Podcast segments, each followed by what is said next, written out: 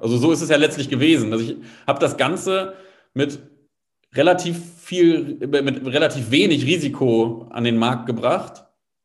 Ne? Also wie man ja eben schon gehört hat, also das äh, hat sich alles, das waren alles Gelegenheiten, die sich ergeben haben letztlich, die dazu geführt haben, dass wir das Projekt gestartet haben. Also ich hätte es beispielsweise ohne den Programmierer Kevin nicht machen können. Und äh, aber die Zufälle wollten es so, dass es dann letztlich auf die Beine gekommen ist. Und da war ich mir auch sicher, dass ich die Investition, die ich da getätigt habe, locker wieder rausspiele. Und ja, so ist es dann auch gekommen.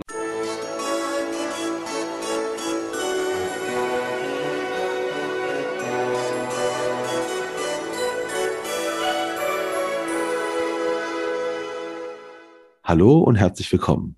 Mein Name ist Marco Peterson und ich begrüße Sie zu einer neuen Folge des Königsmacher Podcast, dem Podcast der Versicherungsbranche mit den Besten von heute für die Besten von morgen. Mein heutiger Gast ist nicht nur Versicherungsmakler, sondern auch Softwareentwickler für die Versicherungsbranche, kann man sagen. Denn mit werversichert.es hat er quasi das Uber Eats für Risikoanfragen entwickelt.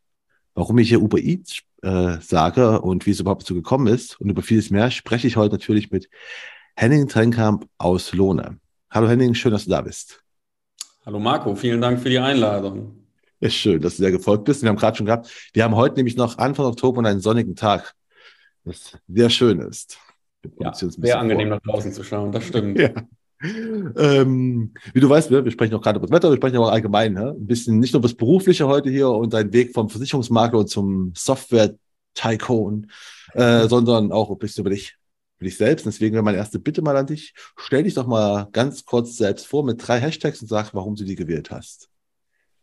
Ja, das ist gar nicht so einfach. Ähm, als ersten Hashtag wähle ich siempre positivo, nunca negativo. Ist Spanisch äh, und hat sich ergeben in meiner Zeit, als ich in Madrid gelebt habe. Ich bin nach der Ausbildung nach Madrid gegangen, um auch meine Zeit im Ausland zu leben. Alle meine Freunde haben das gemacht im Zuge ihres Studiums. Und ich dachte mir, ich möchte diese Erfahrung auch gerne mal sammeln und bin dann auf eigene Erfahrung. Und während dieser Zeit habe ich auch nicht ganz so tolle Erfahrungen gesammelt. Und nach einer Nacht, in der ich auf der Straße zusammengeschlagen und ausgeraubt wurde, war ich ein bisschen auf so einem Tiefpunkt angekommen und meine beste Freundin damals aus der Zeit, Arancha heißt sie, ist auch heute noch eine gute Freundin von mir, die hat mir dann damals, weil sie auch wusste, dass ich sehr äh, fußballfanatisch bin, gesagt, dass äh, es eine Zeit gab, wo Louis van Gaal, holländischer Trainer, äh, Trainer von FC Barcelona gewesen ist, ständig verloren hat und seinen Spielern dann gesagt hat, siempre positivo, nunca negativo. Das heißt, immer positiv, niemals negativ denken. Und das ist seitdem so ein bisschen ähm, mein Lebensmotto geworden. Oh, okay, du hast du dann quasi sowas wie äh, so ein Erasmus, aber selbst gemacht?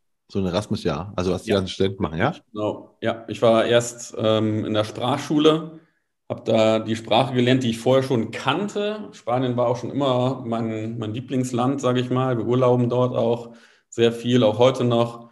Und ich wollte dann die Sprache perfekt sprechen, um dann da eine Weile zu leben, genau. Und wie lange hast du da gelebt? Oder kommen wir dazu später noch, wenn wir über dein, deine Karriere sprechen? Deinen Berufsweg? Nee, weil ja, beruflich habe ich da nicht ganz so viel gerissen, muss ich gestehen. Äh, ich habe dort eher Leben genossen von, von Erspartem und war dann insgesamt ein Jahr da. Ich, also ich kenne, ich habe es nicht gemacht, aber ich kenne sehr viele Erasmus-Studenten und kann dir sagen, die haben auch sehr wenig dort gemacht, außer das Leben genossen. Ja, ja. Also ich kenne nur offizielle Scheine, die irgendwelche irgendwo gemacht haben, aber im Großen und Ganzen, ich habe da ein paar besucht. Ja, wird halt gefeiert. Ne? Ja, also. Auf jeden Fall. Das geht gut. Ja, auf jeden Fall. Und die waren auch, ich war auch in Madrid, muss ich sogar sagen. Da haben ein paar Leute Madrid besucht. Ja, super schöne Stadt. Ist heute noch meine Lieblingsstadt, kann ich sagen.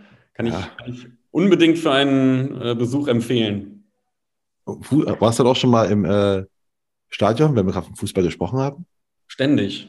Ständig. Kommt, kommt man so einfach rein, ja? war ich so gut wie bei jedem Spiel da und habe da auch äh, ja, viele schöne Momente erlebt, muss ich sagen. Also das war die Zeit der Galacticos, da haben alle oh, Zidane, Figo, äh, Raúl war da, Roberto Carlos, Casillas. Also da habe ich, hab ich schöne Spiele gesehen. Wow, okay, das war stimmt Galacticos, wobei die nicht so erfolgreich waren, ne? Nee. Die waren zwar große Stars, aber ja. Ja, der Erfolg blieb, glaube ich, aus. Bei, der, bei, der, bei dem Plan. David Beckham kam damals zeitgleich mit mir nach Madrid. Wir sind äh, in, der gleichen, in, der gleichen, Woche dort gelandet. Ich, ich, vermute, ich, vermute, bei ihm war ein bisschen mehr Wirbel als bei dir. Ja, wahrscheinlich. Äh, sehr schön. Äh, okay, jetzt bin ich mal auf den zweiten Hashtag gespannt. Zweiten Hashtag Family First. Für mich nichts wichtiger als Familie.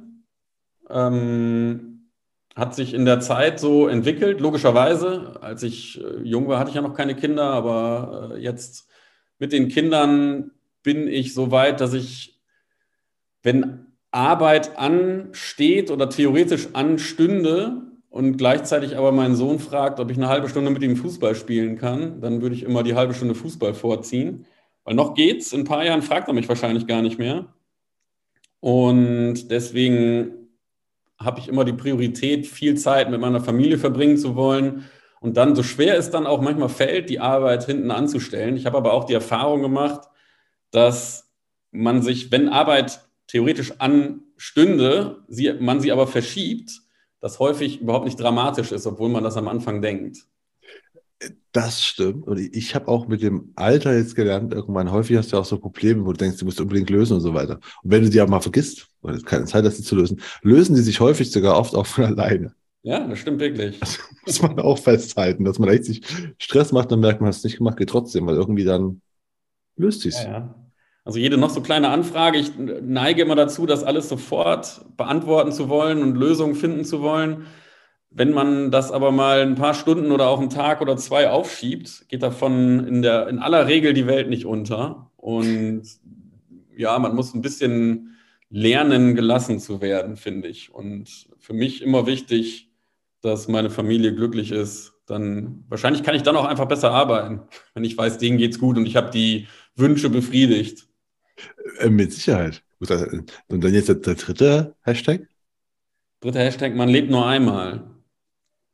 Das ist auch so ein, ja, man kann so ein bisschen sagen, vielleicht auch Lebensmotto.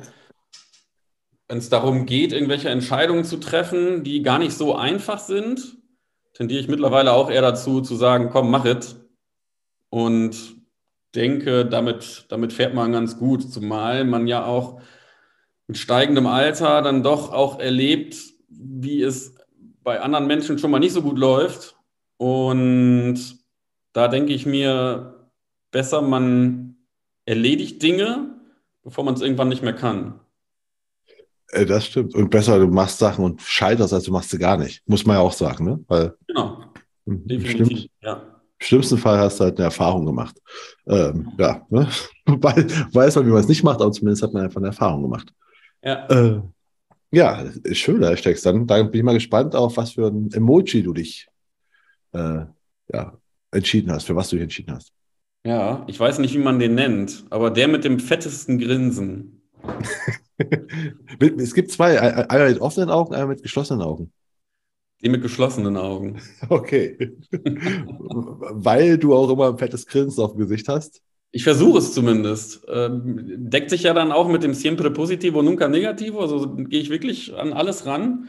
Und ich versuche wirklich immer optimistisch zu sein. Und Spaß ist ein ganz wichtiger Faktor in meinem Leben. Ich habe gerne Spaß, ich lache gerne und finde das deutlich schöner als traurig zu sein. ja, kann ich unterschreiben. Ähm, ich, hoffe, jeder, der hier zuhört.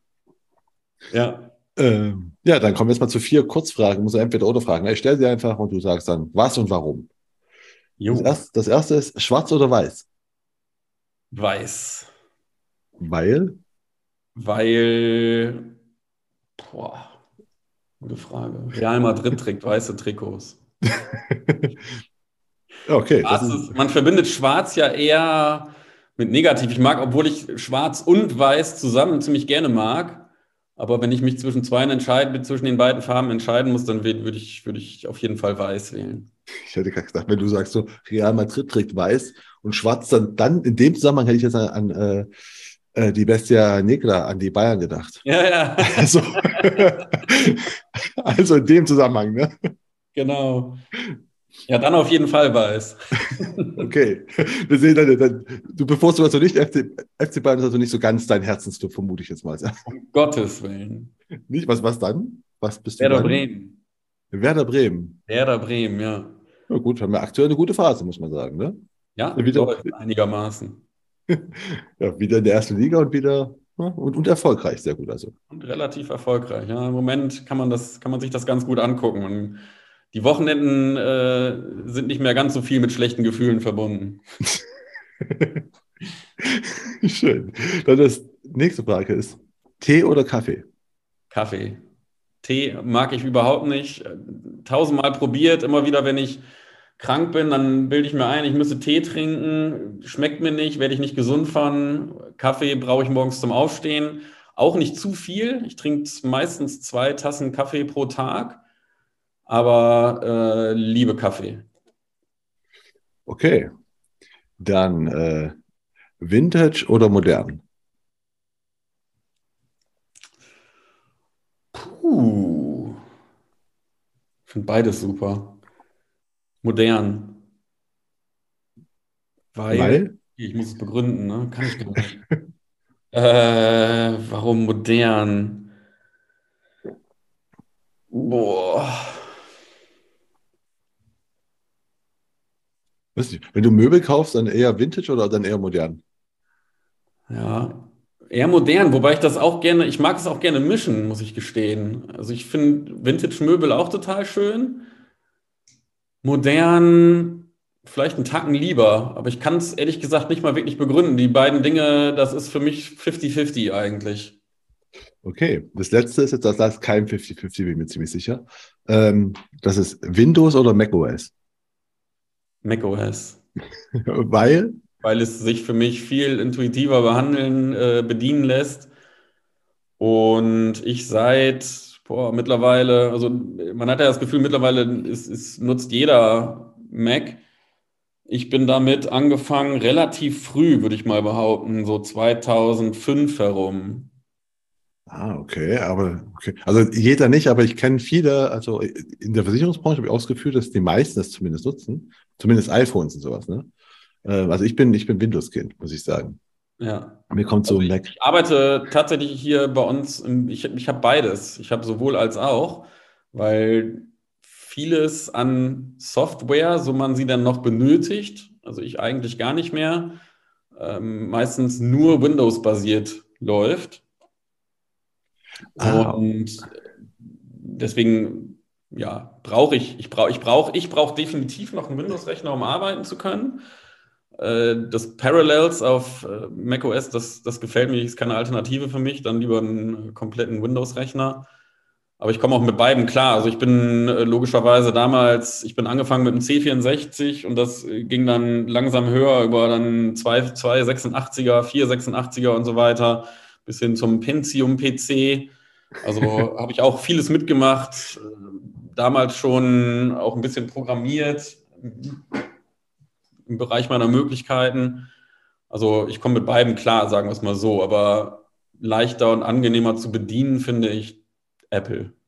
Du bist dann, also du bist, als, du bist ein Windows-Kind ja genau gewesen wie ich und du, du bist dann auf Apple gewechselt. Ja, genau. Weil ich, ich finde ja, also für mich ist halt Windows ernst, also für mich ist Windows einfacher als Apple. Ich weiß, dass alle, die halt das, ne, mit Ja. Apple anfangen, so das total intuitiv finden. Ich finde es voll anstrengend. ich weiß nicht, das erste Mal, wo ich halt vor so einem Apple äh, saß und halt, ich wollte halt nur eine Datei im Papierkorb bekommen und habe ewig gebraucht, bis ich irgendwann gelernt habe, ich brauche einfach nur einen Papierkorb ziehen. Ne? Ja. Aber das ist halt bei Windows anders. Ja. Deswegen habe ich da ewig gebraucht.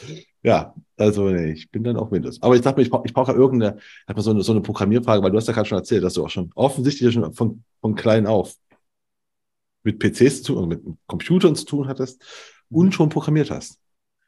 Ja, aber das also ist nicht der Rede wert gewesen. Ne? Das waren so kleine Sachen. Ich habe damals, glaube ich, auch von meinen Eltern mal so ein Buch geschenkt bekommen zu irgendwelchen Programmiersprachen und dann habe ich so ein bisschen rumgetüftelt. Ne? Aber ich war jetzt nie ein großer Programmierer, also um Gottes Willen.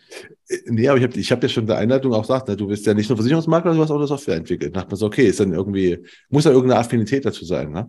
Jein, die Software beziehungsweise die Webplattform, die habe ich nicht programmiert, sondern ich habe lediglich die Idee dazu gehabt und habe es umsetzen lassen oder beziehungsweise mit, einem, mit meinem Partner zusammen dann halt umgesetzt. Wir kommen dazu noch später. Ich dachte mal so, vielleicht ist es schon, die, man kann schon seine Kinder vielleicht erkennen ein bisschen. Weil, ähm, was wolltest du als Kind denn werden? Ich vermute nicht Versicherungsmakler oder doch? Ein Fußballprofi. Gut, bei Werder Bremen. Aber das hat nicht geklappt, weil da war Pizarro im Sturm oder so. Ja, genau. Hab gescheitert. ähm, so eine Ailton wahrscheinlich sogar früher noch. Äh, ja, und dann hast du aber, weil dein, dein Vater ist ja auch, weil ich dachte mir, bei dir kann man wirklich fragen, weil du als Kind das vielleicht sogar schon werden, weil dein Vater, wenn ich es richtig sehe, ist auch Versicherungsmakler, ne? Genau. Also du, kenn, du kennst es ja von klein auf.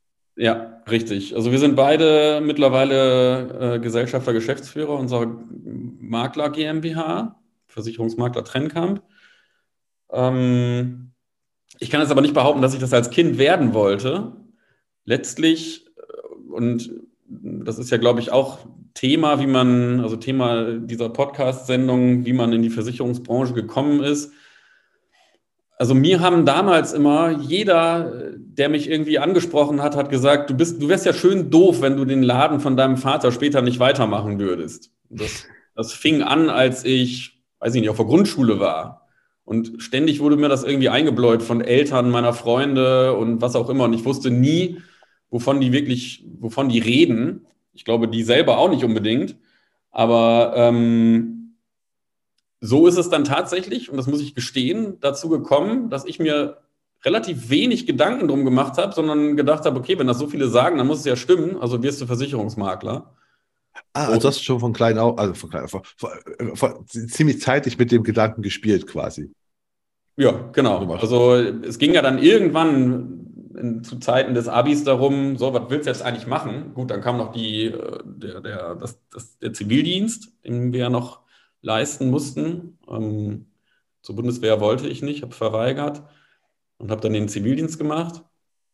Aber irgendwann musste man sich dann ja natürlich entscheiden und auch bewerben für irgendwelche Plätze, entweder Studium oder Ausbildung. Und ich habe mich bewusst für eine Ausbildung entschieden, weil ich da zu dem Zeitpunkt dann entschieden habe, ich möchte tatsächlich irgendwann den Laden in Anführungsstrichen übernehmen, das Büro. Ich war mir aber, muss ich auch gestehen, gar nicht so darüber im Klaren, was es bedeutet, Versicherungsmakler zu sein. Also es ist letztlich eher ein reingerutscht, würde ich mal, so würde ich es mal nennen. Es war keine bewusste Entscheidung, yo, cool, ich möchte Leute beraten, um sie dann mit irgendwelchen Produkten vor existenziellen Risiken abzusichern, sondern es ist tatsächlich eher reingerutscht aufgrund dessen, weil jeder gesagt hat, du bist ja schön doof, wenn du es nicht machst. Und war dein Vater auch schon Versicherungsmakler oder war der irgendwie äh, äh, Vermittler von einer Gesellschaft oder so, bei irgendeiner Gesellschaft angefangen? Also er war Mehrfachagent und ah, okay. ist, äh, also, be begonnen hatte er selber als äh, Einfirmenvertreter bei der Bayerischen, zu dem wir heute immer noch super Kontakte haben. Und ähm, ist dann irgendwann umgestiegen auf Mehrfachagent und jetzt sind wir mittlerweile ein Versicherungsmaklerbüro.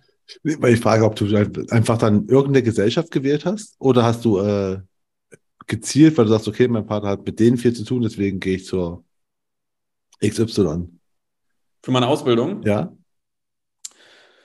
Bayerische war schwierig, weil es München gewesen wäre. Weiß nicht, ob mir das vielleicht zu, weg, zu weit weg von zu Hause gewesen wäre, obwohl ich ja schon auch die Intention hatte, äh, von zu Hause wegzugehen. Ich wollte nicht hier bleiben irgendwo in der Nähe, sondern ähm, schon weiter, weiter raus in die Welt. Hab dann Köln gewählt, aber nicht, weil ich irgendwie jetzt sage, die AXA finde ich besonders toll, sondern ich habe mich dort beworben und habe mich, habe die Assessment Center dort durchlaufen, Bewerbungsgespräche, genau wie bei anderen Versicherern auch und habe mich da einfach am besten aufgehoben gefühlt. Das war alles sehr, sehr, sehr professionell dort in der, es war bei der AXA in der Hauptverwaltung in Köln und so habe ich mich letztlich dann für die AXA entschieden. Aber, aber, du hast ja auch nur bei der AXA beworben oder hast du noch andere beworben? Also ich habe mich auch bei anderen Versicherern beworben. Ah, okay. Und hast dann wirklich dann dafür quasi bewusst entschieden? Ja, genau. Am Ende habe ich mich dann für die Achse entschieden und fand auch Köln ganz cool. Deswegen ist es dann aus der Kombination dazu gekommen, dass ich dann zur AXA gegangen bin. Und äh, kannst du deine, an deine Ausbildung noch, wenn du, wenn du sagst, das war alles so super, kannst du an einen Kurs erinnern, den du so am besten fandest oder ein Ausbildungsmodul irgendwie, wo du sagst, fand ich mega, hilft mir immer noch? Boah. so lange her. ich glaube, ich weiß fast nichts mehr von der Ausbildung. Also, ähm, nee, also ich kann mich jetzt nicht an irgendeinen besonderen Kurs oder dergleichen erinnern, wo ich jetzt sagen würde, das war extrem gut.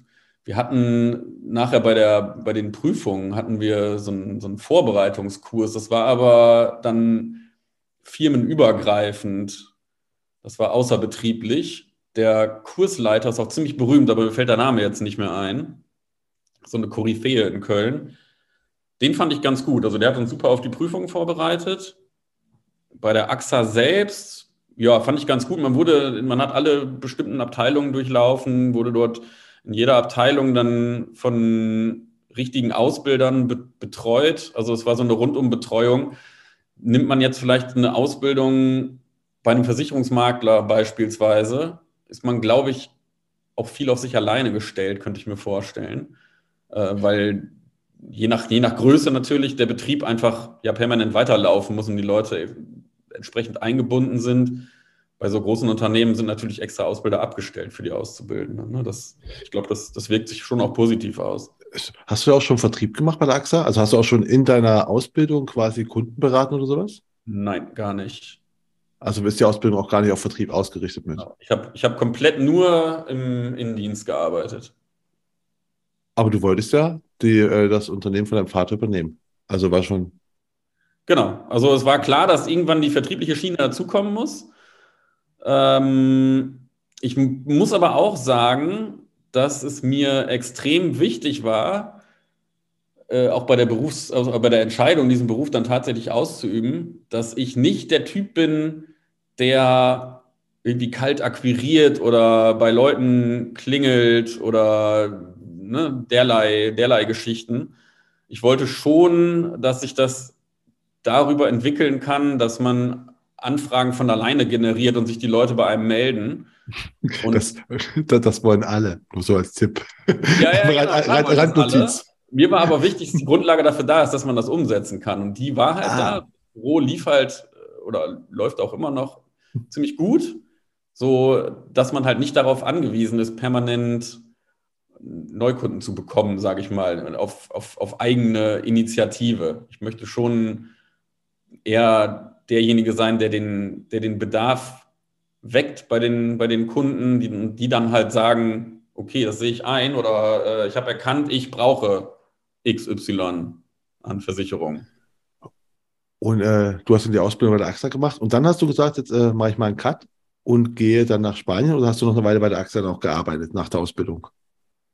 Nee, ich bin hm. tatsächlich nach der Ausbildung dann weg nach Spanien, das war von Anfang an so geplant. Und nach Spanien bin ich dann letztlich nach, nach Hause gegangen und äh, habe angefangen. Und da, ja, da kam dann tatsächlich die, die betriebliche, ach, die vertriebliche Schiene dazu.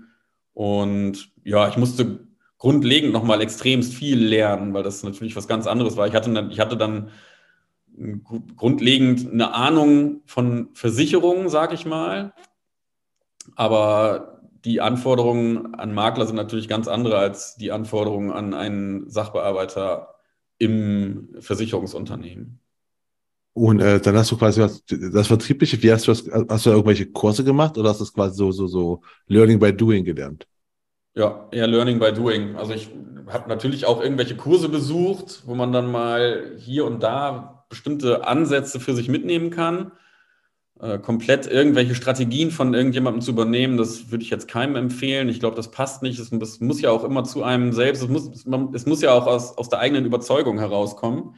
Deswegen war ich immer ein großer Fan davon, da eine eigene Strategie zu entwickeln.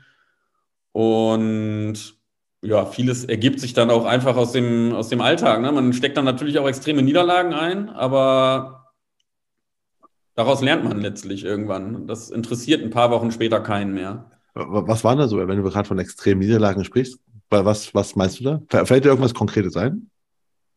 Konkretes ehrlich gesagt gar nicht, aber es gab damals bestimmt irgendwelche Kundenbesuche, wo ich mich danach geschämt habe, weil ich ja, schlecht agiert habe. Also vielleicht nicht, nicht so viel Ahnung von einem bestimmten Produkt hatte und versucht habe, mich irgendwie dann rauszureden.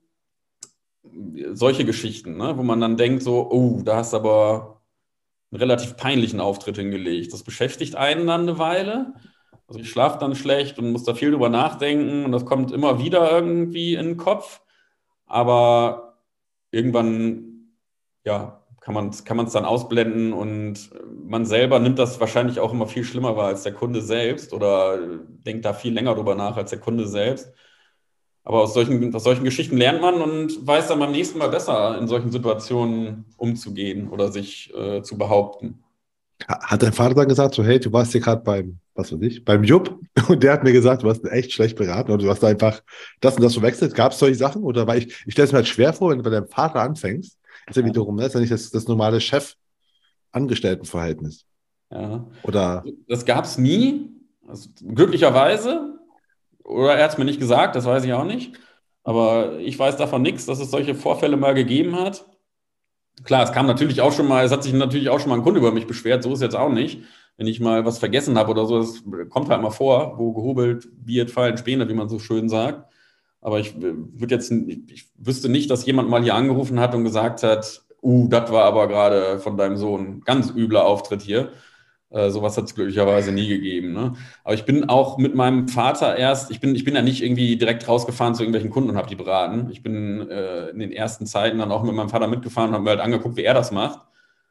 Auch da ist es dann wie auf irgendwelchen externen Trainings.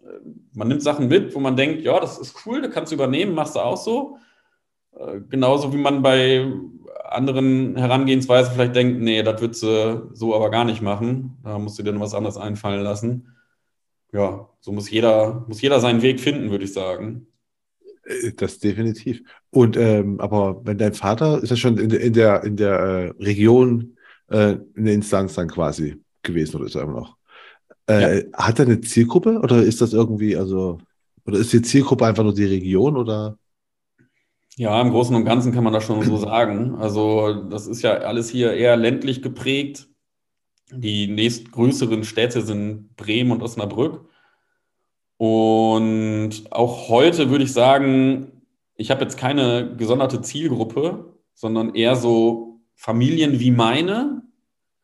Ähm, ich finde es eigentlich auch interessant, mit den unterschiedlichsten Menschen, äh, sage ich mal, jetzt als Kunden zusammenzuarbeiten und ähm, viele verschiedene Art von Typen dabei kennenzulernen und beraten zu müssen.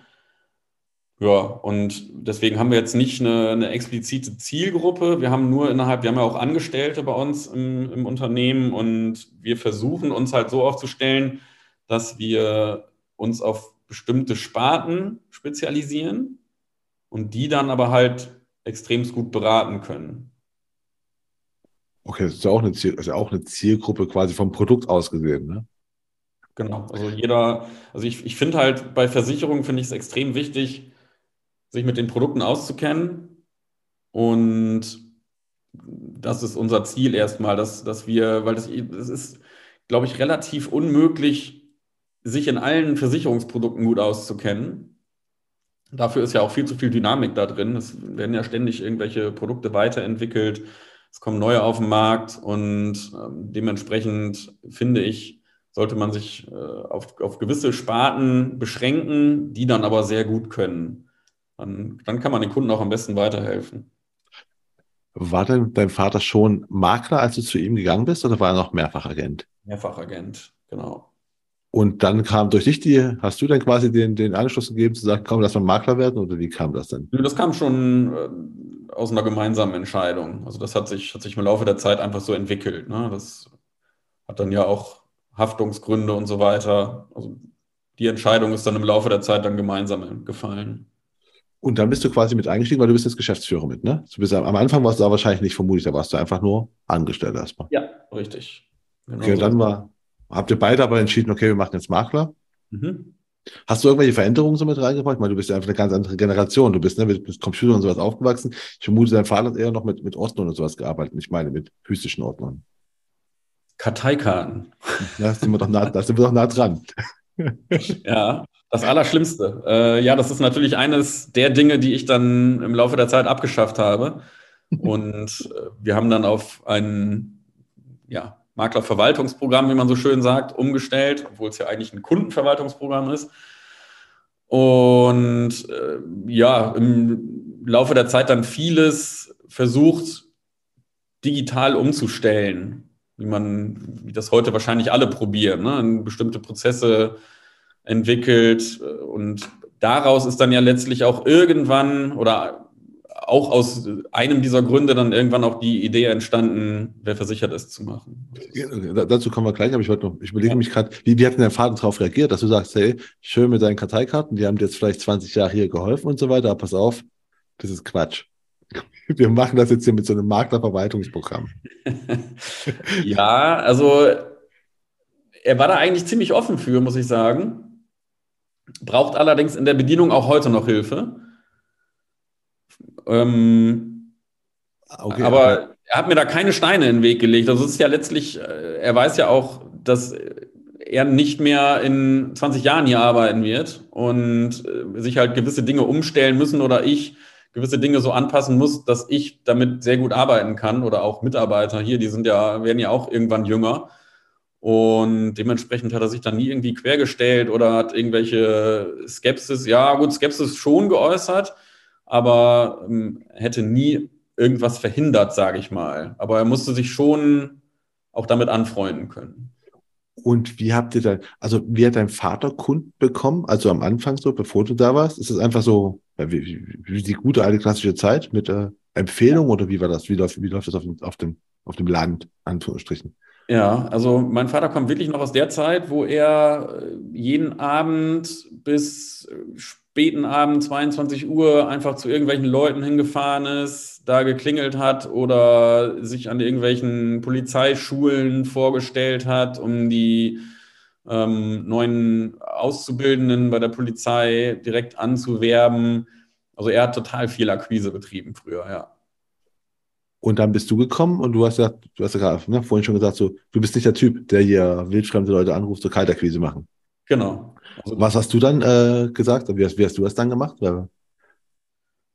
Ähm, ich habe erstmal versucht, den Bestand zu optimieren auf eine gewisse Art und Weise, dass man ja beispielsweise auch Vertragsdichte und so weiter erhöht.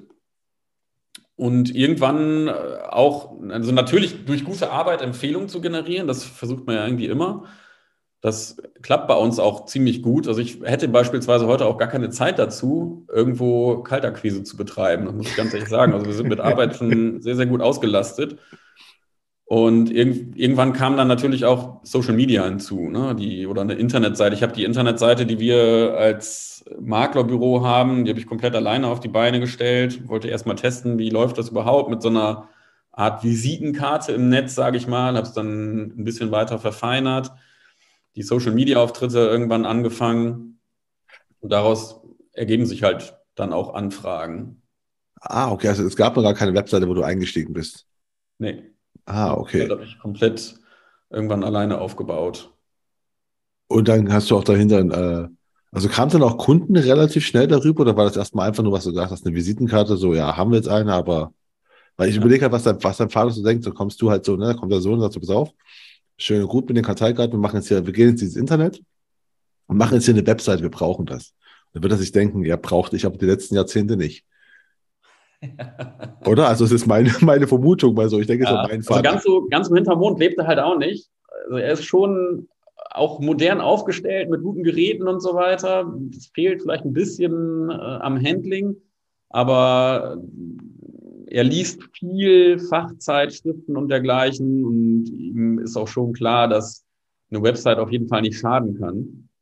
Deswegen hat er mich aber machen lassen. Ich hätte aber auch mich gar nicht davon abhalten lassen. Ich habe das sowieso abends gemacht, wenn ich zu Hause war. Also das ist dann, äh, ich habe immer, wenn ich Projekte umgesetzt habe, habe ich davon viel einfach außerhalb der Arbeitszeit gemacht und habe da die Zeit von, sage ich mal, 20 bis 23 Uhr damit verbracht, um zum Beispiel derlei Dinge auf die, auf die Beine zu stellen. Ah, okay, gut. Nee, ich dachte mir so, also du hast ja erzählt, du hast muss also zwei, wann bist du eingestiegen bei deinem Vater? 2009, 2010? 2004. 2004. Ich meine, 2004 war, da gab es noch nicht so viele Best, Best Practice Beispiele, wo du sagst, hier im Internet kann man auch Kunden gewinnen. Also was ist heute ja, das ist ja logisch in der Markerschaft. Na klar, gewinnt man Leute online. Ja. Ähm, aber das war 2004, 2005, also da gab es ja nicht mal Smartphones, ne? Also. Ja, die Website kam aber auch später, die kam nicht 2004. Ah, okay. Also die ersten Jahre hab ich, haben wir noch ohne Website weiter unser Dasein gefristet. Ich, ah. weiß ehrlich gesagt nicht, wann die Website kam. Das kann vielleicht so 2009 gewesen sein. Das ist durchaus möglich. Das ah, weiß ich gar nicht mehr. Gut. Und dann hast du auch Social Media. Aber ist Social Media für euch so ein relevanter Kanal heute? Also, weil, ne, ich denke mal so, ist es auf dem Land klingt auch so, ich komme selbst ne, vom Dorf, deswegen kann ich es glaube ich auch sagen, aber es ist halt, da, da kenne ich es halt so, dass da eher, man kennt jemanden. Ja. Da ist da, ist da relevanter als wie, der hat eine Facebook-Seite. Also, ja, weißt du? das, also das ist wirklich, das ist heutzutage auch noch so, ähm, wenn man Empfehlungen bekommt, funktionieren die auf jeden Fall super. Das kann ich, so, so, viel, so viel kann ich sagen. Aber es wird halt immer mehr, dass sich auch Leute melden, die unsere Social Media Beiträge gelesen haben. Jetzt sind das aber jetzt auch nicht, das sind jetzt nicht irgendwie, dass jeden Tag zehn Leute sich hier melden und äh, ihren Versicherungsordner durchgeguckt haben wollen oder dergleichen. Ne? Das hält sich, hält sich schon noch in Grenzen. Aber das ist auch vollkommen okay so, weil ich, wie ich gerade schon sagte, sind wir mit dem Bestand, den wir haben, schon ziemlich gut ausgelastet. Versuchen mit weitere Mitarbeiter zu finden, um das auch auf Dauer auszubauen. Das ist aber gar nicht so einfach, muss ich leider gestehen. Aber ähm, ja, es melden sich tatsächlich auch Kunden aufgrund äh, der Social-Media-Auftritte. Ich bin da aber selber, und das darf ich eigentlich in diesem Podcast gar nicht sagen, nicht der allergrößte Fan davon. Wieso in diesem Podcast? Das darfst du in jedem Podcast sagen. Ich sage, hier ist, hier ist keiner, wo man sagt, äh, also das hoffe ich auch, dass es bei den Leuten rüberkommt. Es gibt ja unzählige Wege, ne? Wir sagen ja alle quasi, wie es bei ihnen funktioniert. Ja. Und es ist ja kein, äh, kein, kein, kein, kein, äh, keine Social Media Bekehrungspodcast oder sowas, sondern äh, wenn man halt sagt, so, ich, ich, meine nächste Frage wäre nämlich, welche Kanäle sind denn für dich wichtig? Ich vermute, TikTok ist zum Beispiel nicht. Nee. Ich habe die App bei mir auf dem Handy installiert. Ich glaube, ich hatte die einmal offen und äh, habe sie geschlossen und nie wieder geöffnet.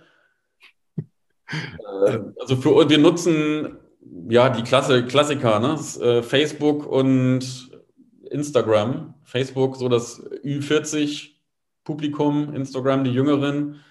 Äh, wobei das ja auch alles weggeht Richtung TikTok. Also dessen bin ich mir durchaus bewusst. Vielleicht eröffne ich irgendwann einen TikTok-Kanal. Aber aktuell sind es Facebook und Instagram. Aber da postet ihr auch einfach nur regelmäßig Sachen auf eurer Fanseite oder auf eurem Account oder bist du auf Facebook auch in, in, in Fan, Fangruppen, äh, in Facebook-Gruppen? Genau, ich bin in aktiv. aktiv. Finde ich, das finde ich auch total gut. Also da kann man sich, kann man sich sehr gut austauschen, wie ich finde. Ähm, ich poste auf unseren Kanälen, aber jetzt nicht so regelmäßig. Ich es ergeben sich meistens irgendwelche Gelegenheiten. Ich berichte zum Beispiel total gerne darüber, wenn Schadenfälle abgewickelt wurden und äh, erhoffe mir dadurch ein bisschen die Sinne zu schärfen, dass Versicherungen A leisten. Es gibt ja immer dieses, diesen Mythos, Versicherungen zahlen ja eh nie. Das stimmt natürlich überhaupt nicht und dass die Leute erkennen, sie müssen existenzielle Risiken absichern, weil sie, ja, jetzt hatten wir künstlichen Schaden, 160.000 Euro, das zahlt man halt mal nicht eben so aus Erspartem. Dafür braucht es eine Versicherung und dafür braucht es eine sehr gute Versicherung, wenn äh, auch die vollen 160.000 Euro gezahlt werden sollen und nicht nur irgendwie die Hälfte davon oder so das versuche ich dann über die Social-Media-Kanäle zu vermitteln. Also ich bin ein großer Fan davon, über, über Schäden zu berichten. Das ist, das ist der Hauptteil bei uns sozusagen. Okay. Und bist du in Gruppen, bist du in den lokalen Gruppen aktiv oder gezielt für eure, du hast ja verschiedene Produkte spezialisiert? Mm, also ich habe sogar eine Facebook-Gruppe gegründet. Das nennt sich, oder die Gruppe nennt sich Lohner helfen Lohnern. Ah. Die nutze ich jetzt aber nicht, um mich da irgendwie in den Vordergrund zu spielen und Werbung für unser Büro zu machen, muss ich gestehen. Also das fände ich auch irgendwie plump. Ähm, ansonsten klar, wenn da natürlich mal, also das geht halt darum, anderen Leuten zu helfen. Das äh, kann alles möglich sein. Es kann sein, dass jemand einfach nur eine Frage hat, die er gerne beantwortet haben möchte oder mal für irgendwie einen kaputten, äh, kaputtes Waschbecken irgendwie Hilfe braucht oder bei einem Computer oder was auch immer. Das hat sich eigentlich ganz gut etabliert. Da sind irgendwie über 5000 Leute in der Gruppe und es wird total vielen Menschen geholfen hier bei uns. Wenn da jetzt jemand eine Frage zur Versicherung hat, dann beantworte ich ihn natürlich gerne. Aber ich mache da nicht explizit irgendwie Werbung für unser Büro. Ja, aber es reicht schon, dass du einfach da bist, ne, muss man sagen. Das bist, dann bist du quasi eine Aufmerksamkeit. Genau, also für mich ist das auch viel, auch man, die, die Instagram-Kanäle, auch mein privater Kanal. Äh, selbst mein privater Kanal, den sehe ich eher aus beruflichen Aspekten und versuche da einfach zu verkaufen, wie ich bin. Und wenn das jemandem sympathisch ist und der dann vielleicht auch noch jemanden benötigt, der sich um seine Versicherung kümmern soll, dann kann er sich halt gerne melden. Also ich versuche da jetzt nicht äh, plump irgendwelche Kunden zu werben, sondern ja, ich vielleicht eine, wie soll man das nennen, eine Imagepflege vielleicht. Also, oder, äh, ja, Prä Präsenz zeigen, Imagepflege. Genau, einfach, einfach zeigen, wie man ist, so und ein, ein, Bild vermitteln. Und wenn das jemandem, wie gesagt, sympathisch ist, dann beschwere ich mich natürlich nicht, wenn er sich bei mir meldet. Das stimmt, wobei du ja schon sagtest, ihr habt schon sehr viele Kunden bei euch. Ja, ihr habt schon viel, viel gute Arbeit. Und da ist nämlich die nächste Frage, das kommt nicht aus der Software. War das auch ein Grund? Du hast gemerkt, so, hey, wir haben irgendwie zu viele Kunden, nein, aber wir haben halt viele Kunden, wir haben viele Prozesse, es läuft nicht. Ähm, ich entwickle jetzt mal eine Software oder ein, ja, ein Produkt. Oder wie kam es zu deinem äh, ja. Versichert.es? Also, das hat sich daraus ergeben, dass ich den bestehenden Prozess, wie er von Pools beispielsweise angeboten wurde, total mies fand. 2018 oder wann auch immer ich irgendwann mal auf diese Idee gekommen bin oder 17, äh, PDFs zu verschicken, die der Kunde am besten noch ausdrucken, äh, ausfüllen, wieder einscannen und zurückschicken soll, fand ich irgendwie unpassend für die fortgeschrittene Digitalisierung und war mir irgendwie sicher, dass das besser geht. Äh, ein ausfüllbares PDF wäre jetzt auch nicht der äh, Königsweg gewesen, sage ich mal.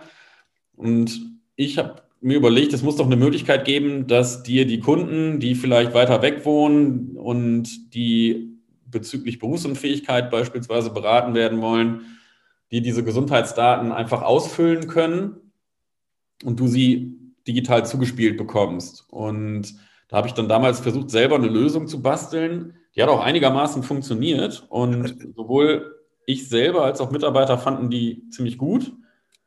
Das war aber keine massentaugliche Lösung. Also ich habe es halt nur für meinen eigenen Prozess gemacht. Aber das hast du selbst programmiert. Also das hast du wirklich selbst. Ich habe es über irgendwelche Dienste äh, versucht herzustellen, die es schon gibt.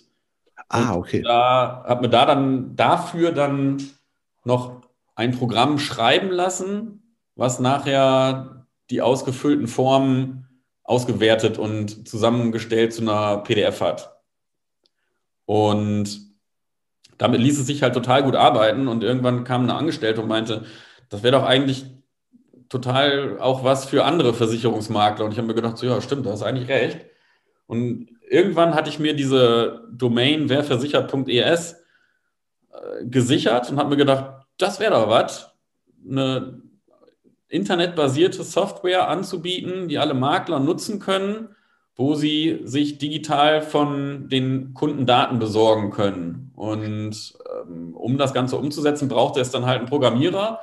Den wiederum habe ich dann in dieser eben beschriebenen Facebook-Gruppe Lohner helfen Lohnern gefunden. das ist kein Witz. Und so sind wir dann zusammengekommen und haben uns entschlossen, dass wir das Projekt umsetzen möchten. Okay, jetzt erklär mal ganz kurz, was macht deine äh, Software? Ich habe auch gesagt, äh, ich habe auch mit, das mit Google Eats, weil ich habe irgendwo hast du erwähnt, ich weiß nicht mal, wo ich es gelesen oder gehört habe, vielleicht, dass du erzählst, du bist das, das müsste, das funktioniert wie Google Eats oder sollte funktionieren wie Google Eats oder so aus einer Art. Ähm, man kann mit, mit Hilfe der Software, also wenn man sich dort als Versicherungsmakler beispielsweise registriert, dann hat man äh, so ein bestimmtes, bestimmtes Menü, nach, in dem man dann landet, wenn man im Login-Bereich ist. Und dort kann man Vorgänge erstellen. Die Vorgänge, da kann man auswählen, was man möchte. Also man kann eine Risikovoranfrage für einen Kunden machen. Wir bieten aber mittlerweile auch Formulare an für die Risikoerfassung von Sachversicherungen, beispielsweise Hausrat, Gebäude und so weiter. Man erstellt dort einen Vorgang und die Plattform generiert einen Link und einen einmaligen Zugangscode für diesen Vorgang. Und das kann man dann entweder über die Plattform oder selber an den Kunden schicken. Der Kunde klickt den Link, gibt den Zugangscode ein und kommt dann halt auf ein, ein digitales Formular, wo er die ganzen, da werden die ganzen Angaben abgefragt, beispielsweise bei der Risikovoranfrage, Angaben zur Person, zum Beruf, zu den Hobbys und zu den ganzen Gesundheitsdaten.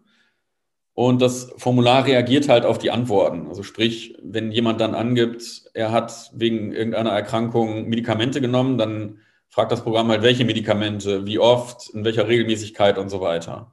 Und so ergibt sich dann nachher am Ende äh, ein Datensatz, den man verwerten kann, dafür eine Risikovoranfrage zum Beispiel zu stellen oder bei Risikoerfassung von Sachversicherungen Angebote zu erstellen für eine Gebäudeversicherung, für eine Hausratversicherung mit wirklich validen und guten Daten, die direkt vom Kunden kommen.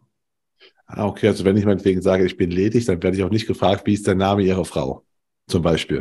Zum Beispiel. ja, was, was ja, was ja, also das kannst du bei allen möglichen PDFs, ist ja vollkommen egal, was du ankreuzt, du hast trotzdem alle Fragen da. Genau, also, das ne? ist halt hier nicht so. Hier bekommt, hier bekommt man tatsächlich nur die Fragen gestellt, die wirklich notwendig sind, äh, dass sie beantwortet werden. Das habe ich nämlich auch, ich habe es immer irgendwann dazu gelesen, deswegen habe ich auch mit eingeladen, weil ich dachte mir so, das gab es vorher nicht, weil das finde ich halt so logisch und einfach, weißt du? Also die, die Idee ist ja. halt gut, so ja, ja. simpel. Das, das wirklich, so. Letztlich, letztlich ist, es, ist das Produkt wirklich einfach nur logisch. Das Problem, warum es das nicht gibt, war, glaube ich, einfach, dass es noch nichts verkauft. Also man verdient damit noch kein Geld. Und eine einzelne Versicherungsgesellschaft zum Beispiel braucht so ein Tool ja nicht. Es gibt ja auch einzelne Gesellschaften, die sagen, hier bei uns kannst du deine Vorerkrankung eingeben und wir sagen dir dann, äh, ob wir dich annehmen oder nicht. Ähm, wir als Makler bedienen aber ja etliche Versicherungen und haben die Möglichkeit, auch bei drei, vier letztlich theoretisch bei 20, 30 verschiedenen Versicherern anzufragen, ob die jemandem äh, Versicherungsschutz für eine Berufsunfähigkeitsversicherung gewähren wollen. Und das war, glaube ich, so der Knackpunkt, warum es das halt noch nicht gegeben hat, weil nur mit diesem Produkt selbst lässt sich kein Geld verdienen. Jeder will aber einfach nur Geld verdienen, ob es jetzt Pools sind oder Gesellschaften. Und wahrscheinlich ist das, ist das einfach der Grund, warum, warum das vorher noch niemand umgesetzt hat. Und wie ist jetzt die Reaktion aus dem Marktgeschäft? Weil ich finde es ja cool, dass du einfach den, ne, dass du es halt nicht für dich behalten hast, sondern okay, ich, ich, es können jetzt alle machen. Wie, wie haben die anderen reagiert?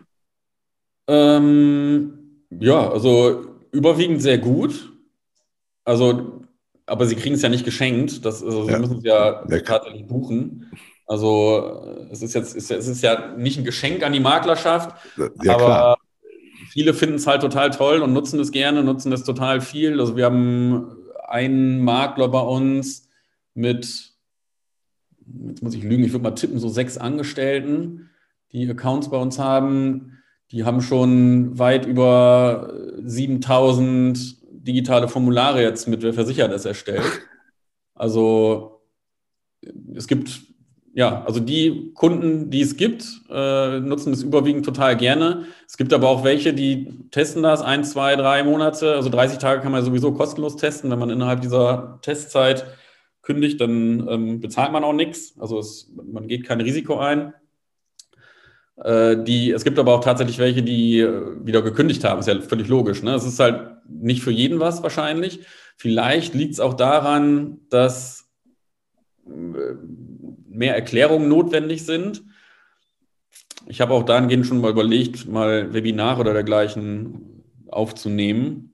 Bin ich aber ehrlich gesagt noch nicht zugekommen. Und auch unsere Startseite ist mittlerweile einigermaßen veraltet. Also es sind deutlich mehr Funktionen hinzugekommen, als es noch zu Beginn gegeben hat. Es ist aber immer noch die Startseite äh, von damals, als wir an den Markt gegangen sind. Das war ja ziemlich genau vor zwei Jahren.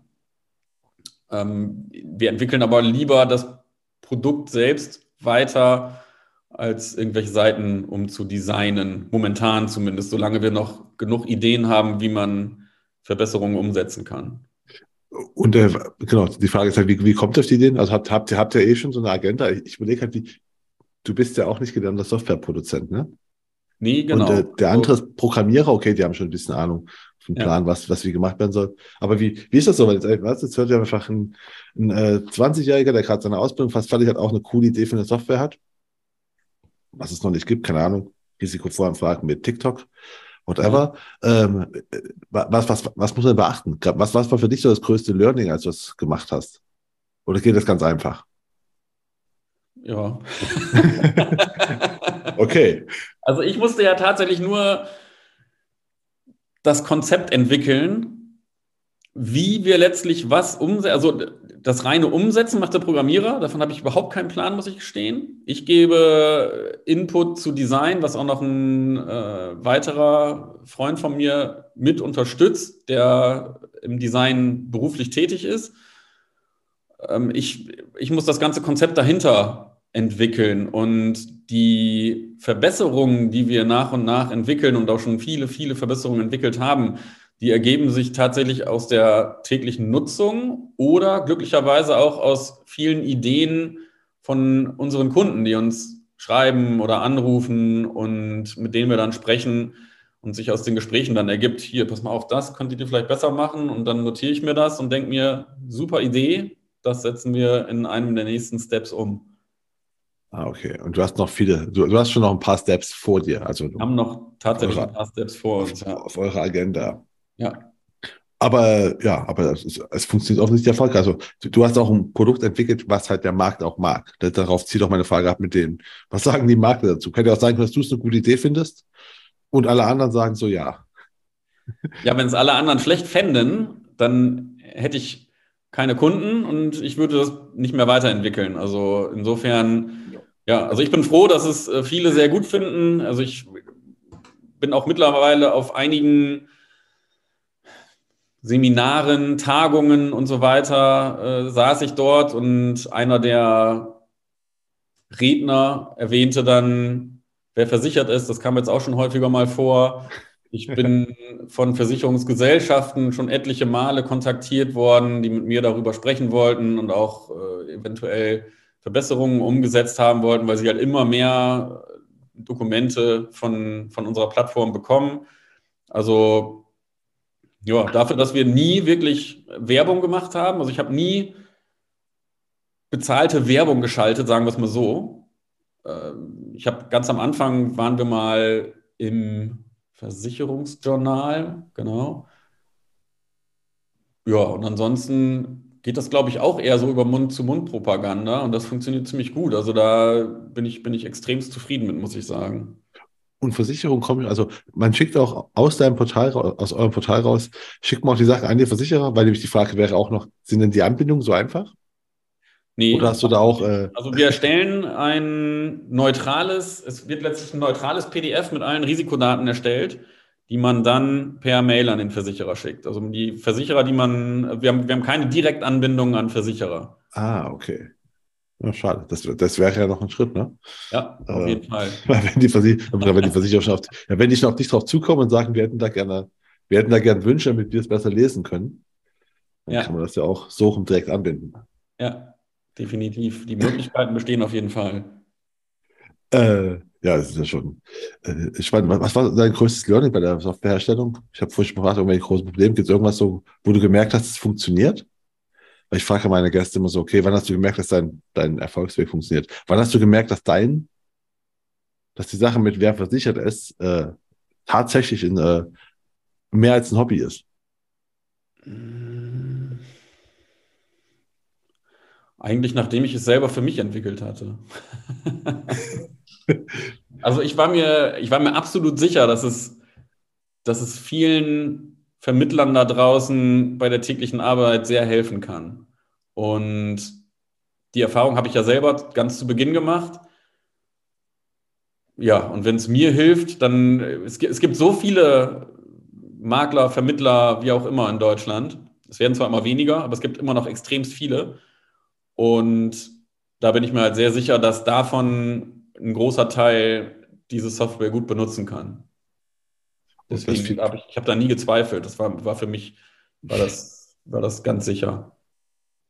Das macht man als Gründer nie, aber man sollte ja noch, irgendwann merkt man ja, ne, wenn du sagst, okay, plötzlich habe ich hier 100 Kunden, die alle sagen, hey, super Ding. Und sagst, okay, das war's. Das war so eine externe Bestätigung dafür. Ja, also so ist es ja, letztlich gewesen. Also ich habe das Ganze mit relativ viel, mit relativ wenig Risiko an den Markt gebracht.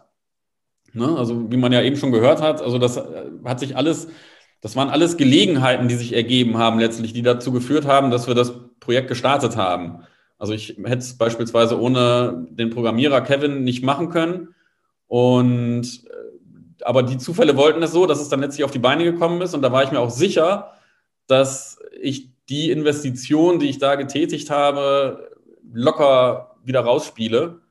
Und ja, so ist es dann auch gekommen. Ne? Und das gab dann letztlich genügend Motivation, das weiterzumachen. Also wenn man halt angerufen wird oder Mails bekommt, hier, wir nutzen das, sind total zufrieden damit, finden das mega, hätten aber noch eine Verbesserungsidee, dann findet man das ja toll. Ne? Also dann freut man sich, dass man anderen Menschen dabei helfen konnte, irgendwelche Probleme in, ihrem, in ihren Prozessen zu lösen. Und wenn ich dann sehe, es registrieren sich Vermittler überall in Deutschland, ob es an der Schweizer Grenze ist, irgendwo im tiefsten Bayern oder oben an der Küste, in den ganzen Großstädten, natürlich in den Ballungsräumen.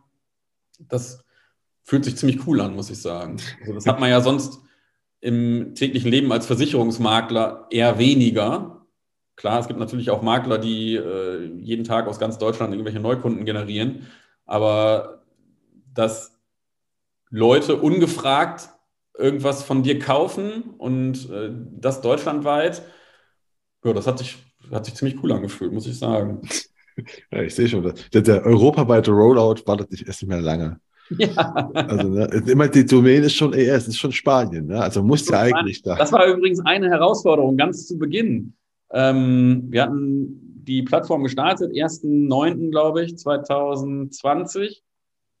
Und ich war total stolz und erstmal erleichtert, dass es jetzt draußen war, nachdem wir es echt elendig lange getestet haben. Und dann kam direkt der erste Kunde, der dann meinte so, äh, was ist das denn für eine billige Seite?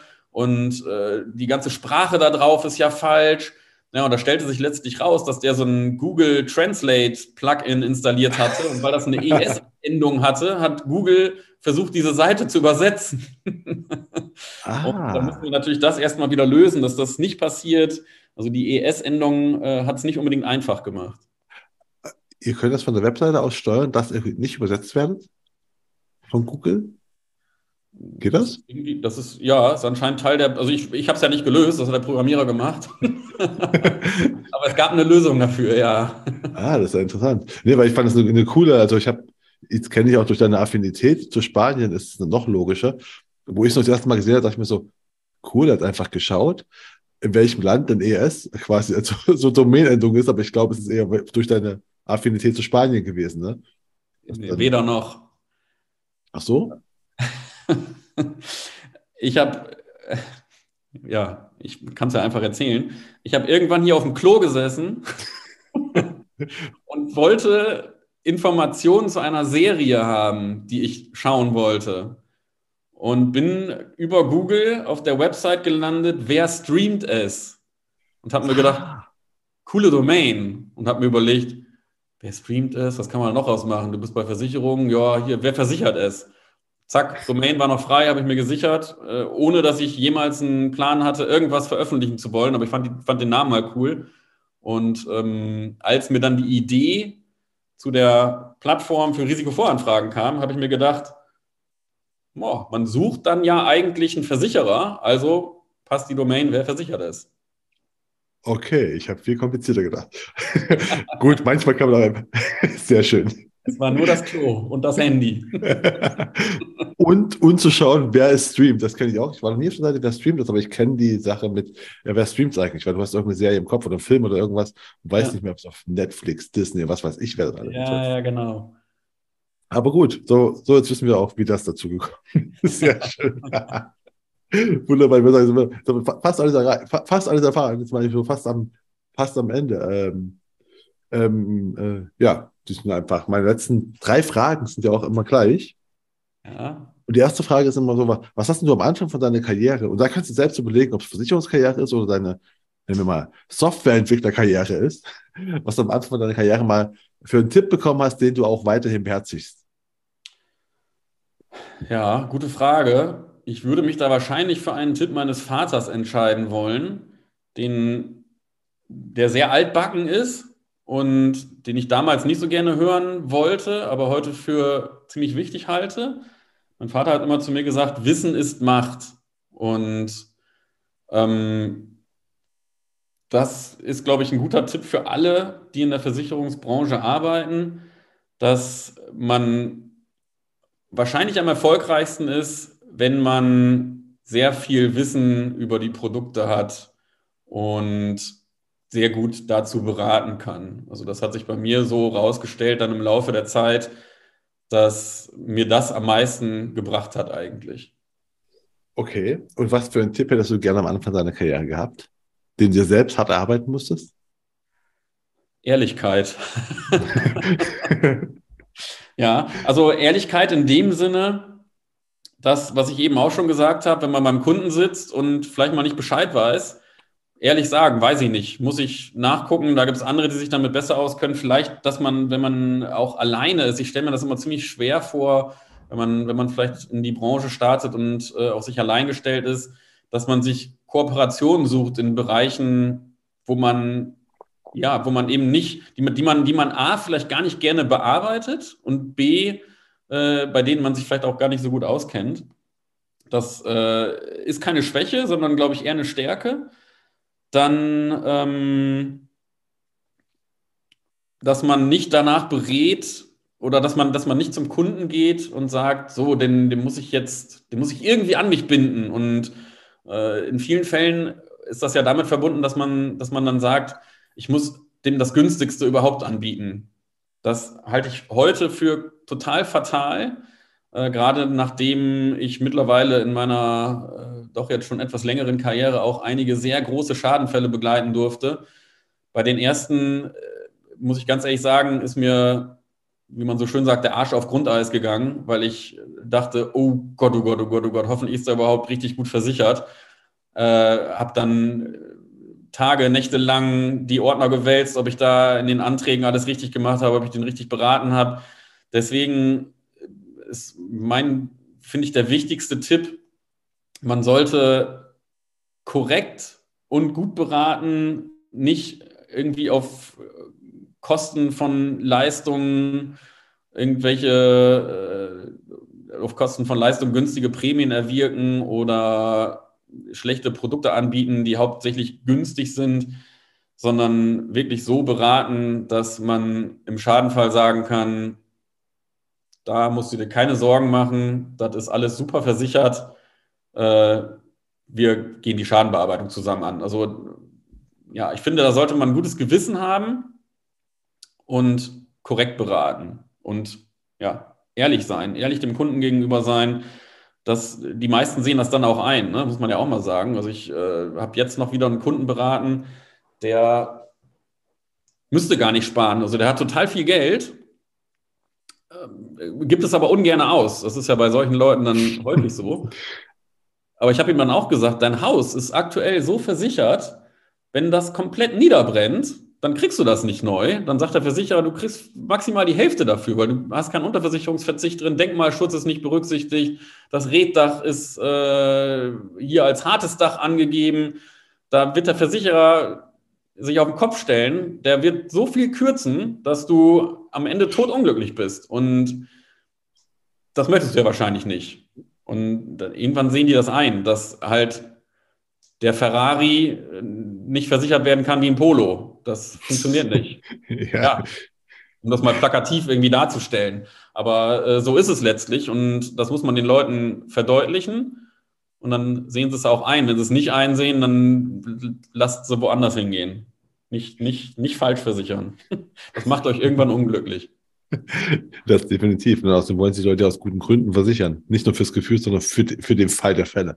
Ja, ja, ja? eben. Also, genau. also viele machen es ja fürs Gefühl, weil man irgendwie gesagt bekommt, so diese Versicherung XY, die brauchst du. Ja, also mache ich die, aber irgendwie, Hauptsache billig.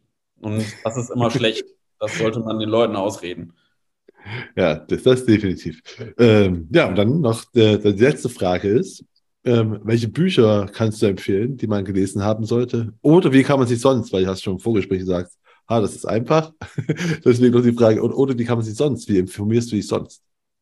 Ja, also Bücher muss ich tatsächlich gestehen, äh, bin ich nicht so breit aufgestellt. Da gebe ich mal keine Empfehlung ab. Also ich habe früher, ich, früher habe ich relativ viel gelesen. Nick Hornby zum Beispiel fand ich super oder ähm, Der Fänger im Roggen war mein Lieblingsbuch. Aber beides super. Also Fänger im Roggen ist super. Nick Hornby wahrscheinlich High Fidelity tippig oder Fever Pitch. Ja, genau, beide. Ja, ja kann ich ja. Großartige Bücher. Ähm, also früher relativ viel gelesen. Mittlerweile beschränkt sich das Lesen bei mir oft auf, also man kann es ja auch nicht wirklich lesen nennen, ne? aber ich lese gerne in Internetforen, muss ich gestehen, weil ich finde, dass man da auf sehr viele unterschiedliche, interessante Menschen trifft und viel lernen kann, tatsächlich.